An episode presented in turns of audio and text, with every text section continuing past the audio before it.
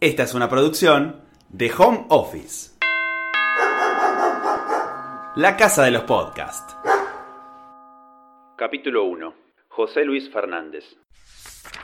A mediados de los 70, Charlie García decidió poner fin a Sui Generis y encarar un nuevo proyecto completamente distinto en lo musical, escénico y melódico. Una fusión particular de instrumentos y músicos darían inicio a una banda que marcó una época en todo sentido. La máquina de hacer. La máquina de hacer, la máquina de hacer, la máquina de hacer. La combinación de dos tecladistas de lujo y de distinta cepa como Charlie y Carlos Cutaya, sumados a Gustavo Basterrica, Oscar Moro y José Luis Fernández, demostraron que no todo estaba dicho en el rock argentino y aún quedaba mucho por contar. José Luis es un hombre joven, que todavía conserva su larga cabellera y el fuerte timbre de su voz. En el Café Bonafide, ubicado en la esquina de Pedro Goyena y Bertres, confiesa su amor por el barrio que lo vio nacer. Cuando estoy fuera de Argentina extraño Caballito, no extraño Buenos Aires.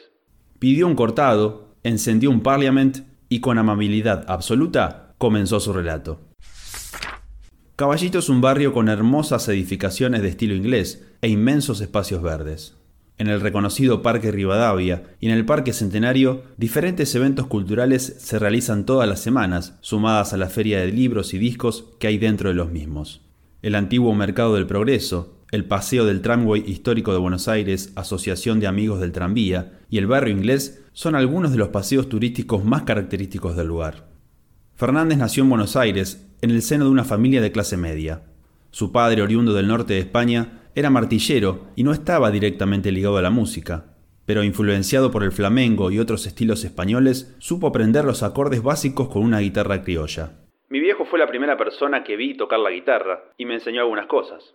Pero como muchos de su generación, y sobre todo los del anterior, la que integraban Emilio del Guercio, Willy Quiroga, Luis Alberto Spinetta, entre otros, el amor a la música y al rock and roll les llegó a través de los Beatles.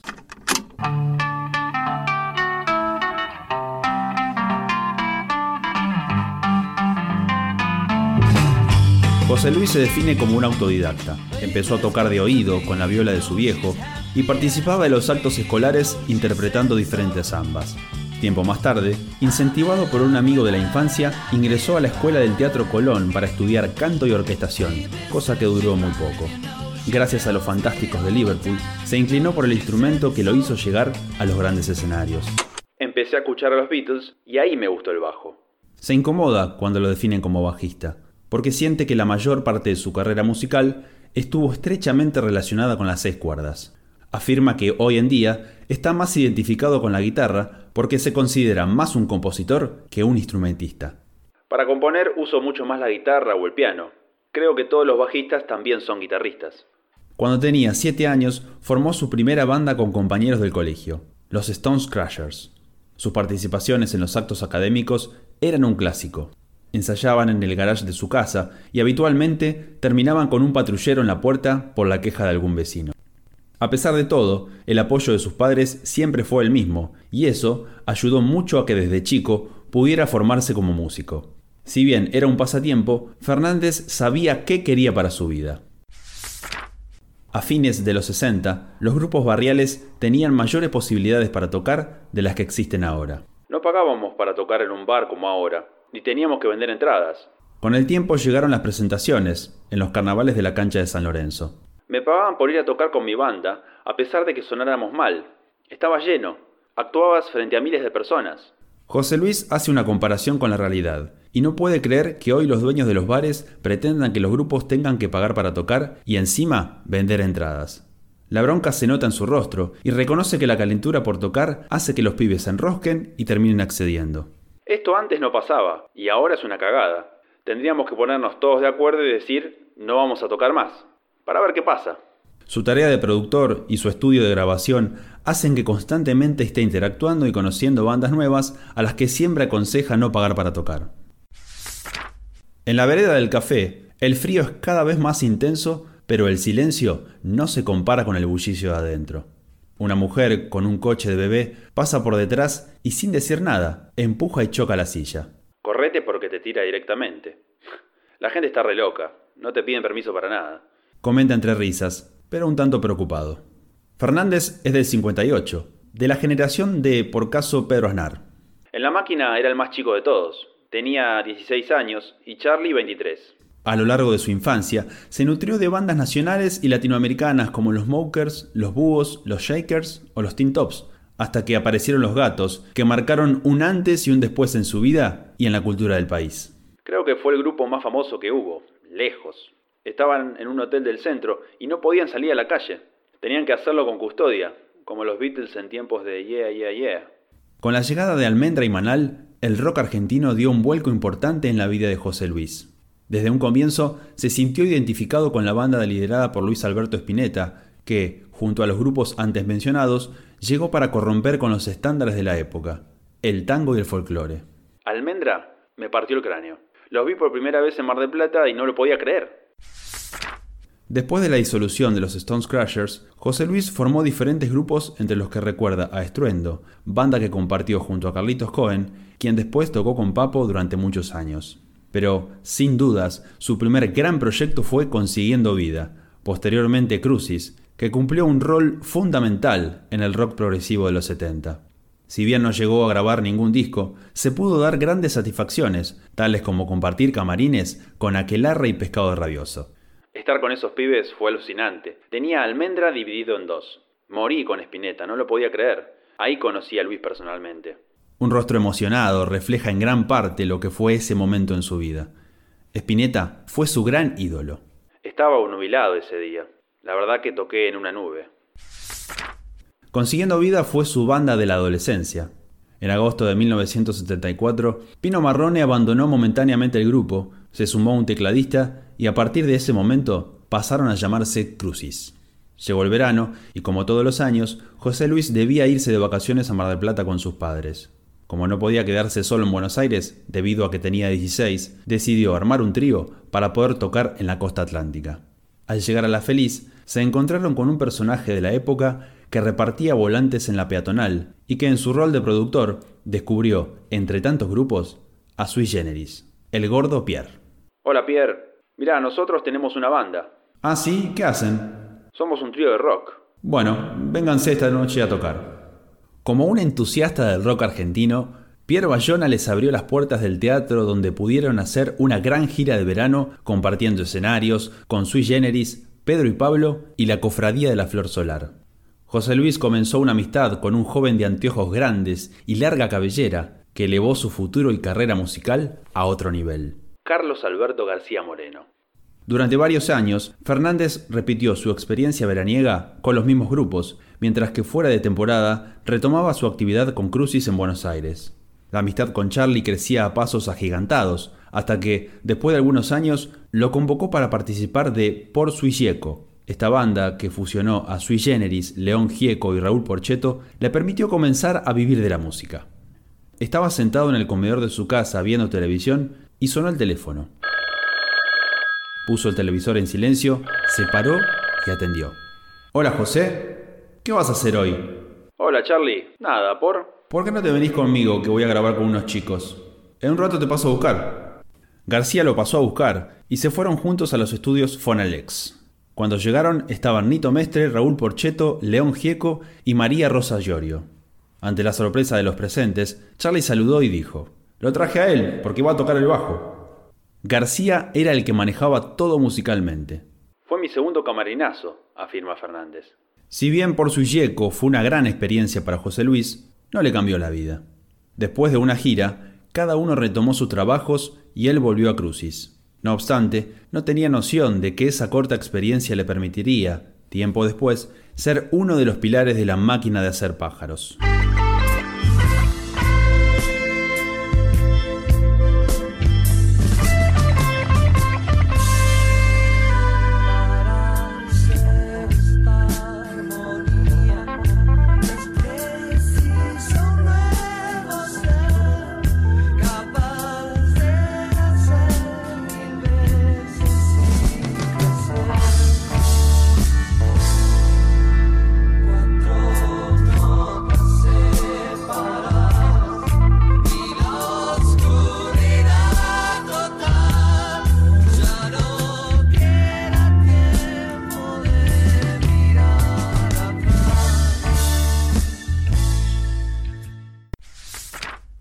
La máquina de hacer pájaros.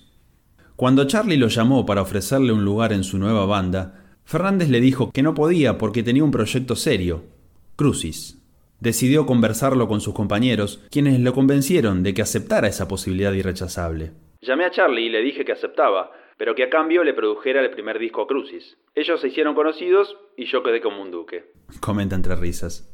¿Creías que la máquina de hacer pájaros iba a ser algo distinto o ante el llamado te imaginaste que iba a ser algo parecido a su generis? No, Charlie tenía mucha paranoia en ese momento con respecto a ello. Me acuerdo que me dijo, mirá que voy a armar un grupo pero no voy a tocar canciones como la de Sui Generis. Quiero hacer una banda que rompa todo. En principio la máquina nació como un trío, Fernández, García y Moro. Al poco tiempo se sumaron Gustavo Basterrica y Carlos Cutaya para formar un quinteto que grabó dos discos y giró por todo el país el rock argentino estaba viviendo un momento particular. El rock progresivo y sinfónico estaban dominando la escena. Una de las principales rarezas era la fusión de dos de los máximos tecladistas de la época, Carlos Cutaya y Charlie García. El primero venía de producir bandas sonoras de espectáculos de danza y teatro y de tocar junto a Spinetta en Pescado Rabioso, mientras que García era un autodidacta que provenía de sui generis.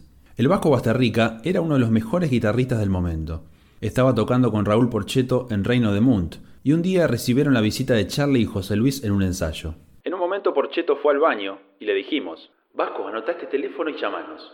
Se lo robamos a Raúl nomás, que todavía nos debe estar puteando.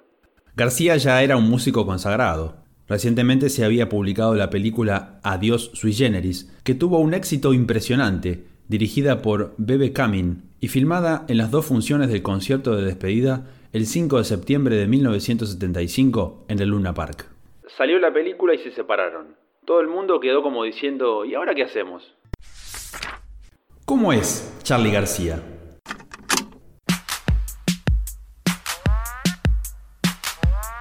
Es uno de mis grandes amigos. Por supuesto que no es el tipo que bardea. Nunca fue esa persona que se conoció en el último tiempo. Para nada. Es muy culto y respetuoso. Un artista muy bueno que nunca se vendió. No hay músico de rock en Argentina que no le deba cosas a él. Hizo famoso a todo el mundo, desde Calamaro a Fito, o León, el que vos quieras. Charlie García es un bronce total. Se pone serio y su rostro muestra preocupación y desazón. Afirma que a Charlie el mundo que lo rodeó durante años lo usó en varias oportunidades, que existen muchos artistas que hicieron carrera junto a él, se hicieron conocidos y después hablaron mal. Prefiere no dar nombres, pero admite que fueron la mayoría y que a Charlie era algo que no le importaba. El flaco se cagaba de risa, no se hacía problemas por eso. Es macanudo, por eso te digo que es un gran tipo. La máquina de hacer pájaros nació en pleno auge del rock progresivo y sinfónico. Las principales influencias provenían de Inglaterra, mientras que el cine y la literatura también aportaron lo suyo. La formación del músico tiene que ser a todo nivel. Nosotros íbamos todos los días a ver una película. La cita habitualmente era en el cine arte, donde predominaban los largometrajes de Bergman, Fellini, Antonioni y Buñuel. La literatura llegaba de la mano del surrealismo francés, con Artaud, Baudelaire, Rimbaud, entre otros. José Luis venía trabajando en esta nueva tendencia, y eso en parte fue lo que llevó a Charlie a convocarlo para su nuevo proyecto. La máquina era un grupo que ensayaba poco y salía de gira durante meses. Uno de los primeros objetivos que se plantearon fue llegar a esos pueblos donde nunca había ido una banda de rock. Trabajaron mucho y hasta aprovecharon algunas fechas que eran para sui generis. Lo llamaban al representante y él les decía, no existe más sui generis. Si querés te mando la nueva banda de Charlie. Toda la fama que habían conseguido ellos para laburar la agarramos nosotros. ¿Cómo era la convivencia, teniendo en cuenta que eran cinco personalidades fuertes? Yo era muy turro y verdugueaba al resto porque eran más viejos. Por ejemplo, impuse ensayar a Moro y yo primero, batería y bajo solos. Era para que sonara bien ajustada la base rítmica. Éramos todos tipos pesados y Charlie no estaba acostumbrado a eso. Imagínate al flaco tocando en una banda y que él no sea el líder absoluto en el sentido de que no todos los temas eran de él. La verdad que yo aprecio lo que hizo, porque otro artista hubiera buscado músicos para ser directamente él el líder. La máquina tenía muchas influencias. José Luis acababa de transitar una experiencia en el rock sinfónico, Charlie en el folk rock, Carlos Cutaya en la música clásica, Basterrica aportaba el jazz rock y Moro el rock. Esto fue algo que supieron aprovechar y volcar en sus trabajos discográficos. Existía constantemente una autoexigencia que los obligaba a ser mejores cada día y a complicar siempre un poco más las composiciones. García y la máquina de hacer pájaros era una tira de humor gráfico del dibujante e historietista Christ. En parte, Fue dicha historieta la que le dio nombre al grupo, sumada a un famoso cuadro del pintor holandés El Bosco. Christ, tiempo después, fue el encargado de dibujar la historieta de la portada del primer álbum homónimo de la banda. En noviembre del 76, la máquina hizo cinco presentaciones a sala llena en el Teatro Astral. Se podía apreciar a un García más relacionado con lo que había hecho en Anécdotas sobre las instituciones que con su primera etapa de sui generis. La complejidad en los arreglos de los temas se trasladaba al vivo y hacía que cada integrante tuviera que cumplir más de una función. Teníamos que hacer muchas cosas todos. Era complicado. Yo en algunas canciones hacía bases con una guitarra acústica y después tocaba el bajo en el mismo tema. Era jodido.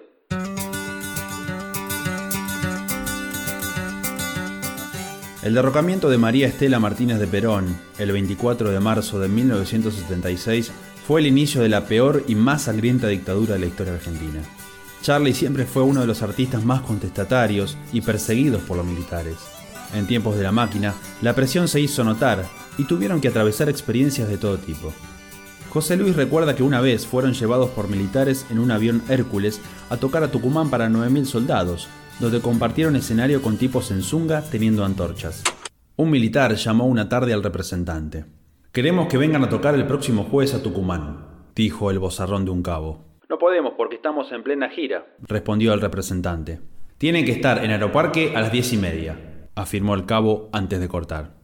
En otra oportunidad, en un backstage, tuvieron que darle toda la recaudación a un grupo de policías que los amenazaron con ponerles drogas en los bolsos. En el sur, los detuvieron a la medianoche después de un recital y los hicieron quedar separados hasta las 9 de la mañana en el patio de la comisaría.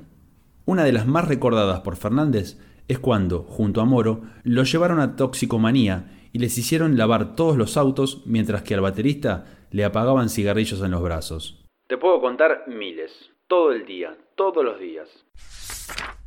Películas. En 1977 se lanzaron diferentes discos memorables a lo largo y ancho del mundo. La legendaria banda australiana ACDC editó Let There Be Rock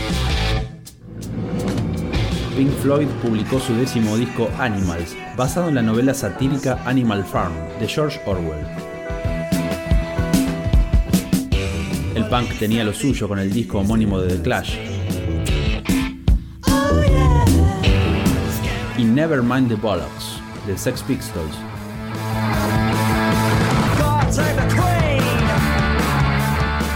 Mientras que David Bowie lanzó por duplicado Low y Heroes. Para el cine, también fue un año muy importante con tres estrenos estelares. Star Wars, Fiebre de sábado por la noche y Annie Hall, del director norteamericano Woody Allen.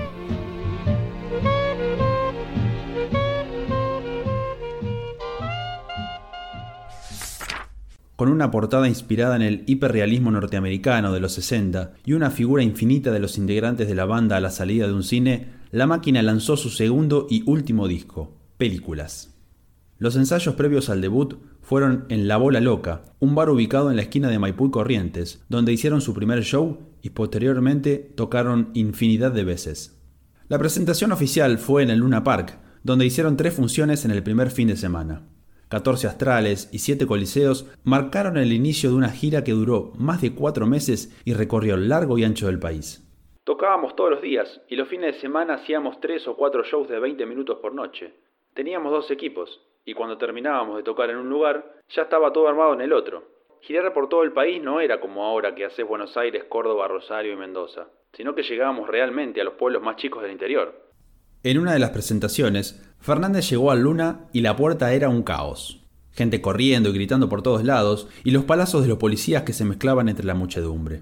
Llegaron los tanques de asalto y comenzaron a tirar agua, agregando más tensión a la situación. José Luis se dirigía a la entrada y un policía lo empezó a golpear sin darle tiempo a decirle que era uno de los integrantes de la banda. Era un quilombo. La calle Corrientes estaba cortada desde Callao hasta el Bajo y el milico de la puerta no me dio tiempo a explicarle. Estaban cagando trompadas a todo el mundo y tuve que tocar machucado encima. ¿Cómo eran visualmente los shows de la máquina? Teníamos gente que armaba lo visual. Entre ellos estaban Roberto Fernández, Marta Minujín, Renata Yusheim. Cuando presentamos películas dividimos el show en dos partes. En el intervalo, Charlie decía que iba a tocar una banda soporte. Entonces se bajaba un escenario chiquito y tocaba un grupo punk que éramos nosotros, disfrazados y con otros equipos. Moro tenía una pequeña batería negra y estábamos vestidos de cuero negro y los ojos pintados. La gente tardaba en darse cuenta que éramos nosotros tocando temas como Ella es bailarina, que después Charlie lo grabó en Cómo conseguir chicas. En la segunda parte aparecían unas escalinatas y hacíamos No te dejes desanimar, todos vestidos de smoking blanco y con una orquesta de cuerdas. El vestuario estaba a cargo de un grupo de hermanos que habían venido de España en el 76 y que antes de ser músicos reconocidos abrieron una casa de ropa, los hermanos Moura. Hacían cosas muy locas. Por ejemplo, fueron los impulsores de los pantalones con bolsillos a media altura en los costados. Mientras tanto, la situación social empeoraba y los militares se aprovechaban cada vez más de las bandas. Una noche los obligaron a tocar en el cumpleaños de 15 de la hija de un general. La máquina de hacer pájaros yendo a tocar a un cumpleaños de 15 era impensable. Era un grupo que nunca daba el brazo a torcer con los militares de turno y buscaba difundir su música donde, cómo y cuando fuera necesario. Un ejemplo de esto es cuando las noches de Navidad a las 12 tocaban por Canal 13. Eso no lo hacía ninguna banda. En todos los canales nos revisaban las letras antes de tocar.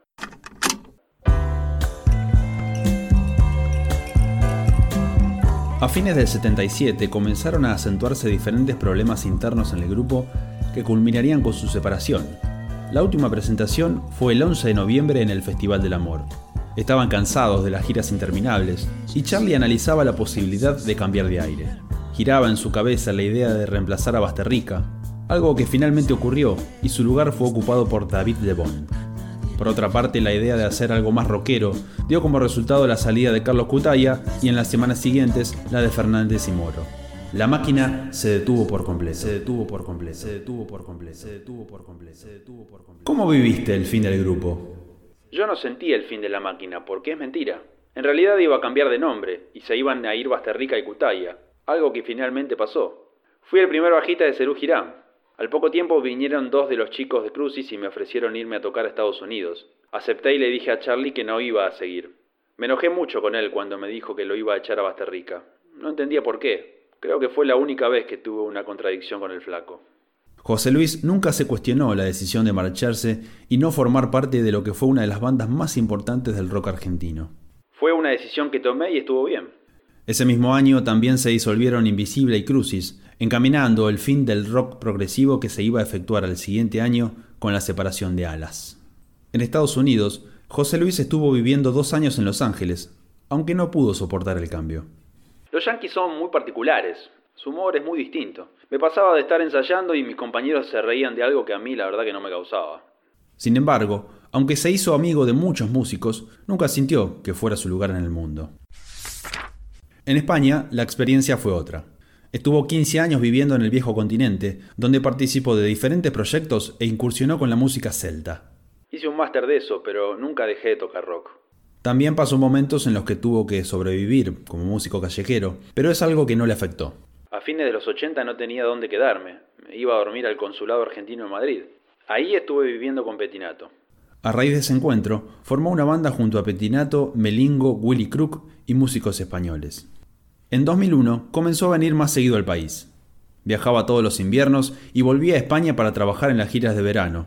Fue en una de esas visitas donde conoció a su actual esposa, con quien se casó y decidió volver a la Argentina en 2004. Como no podía ser de otra manera, montó su propio estudio de grabación en Caballito. Allí está trabajando en lo que será su próximo disco solista. La batería la toca el hijo de Moro, su fiel amigo de toda la vida. Estoy recopado con Juanito. Es como si lo tuviera Oscar. La verdad que heredó el tiempo del padre. Se pudo dar el gusto de vivir experiencias en diferentes partes del mundo y tocó con los más grandes del rock argentino.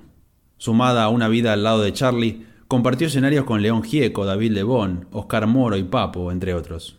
El Carpo era un delirante total. Me llamaba a las 7 de la tarde para ir a tocar esa misma noche.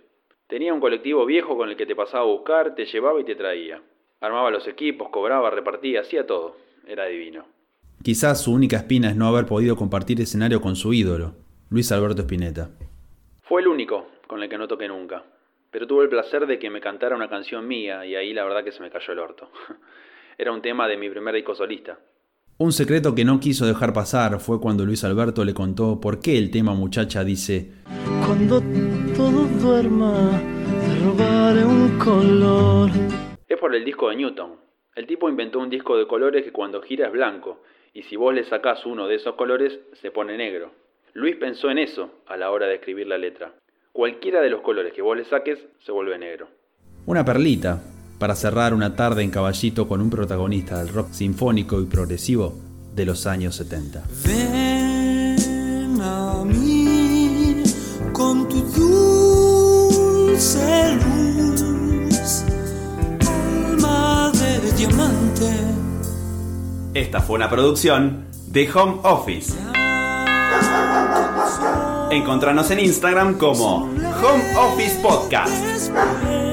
Después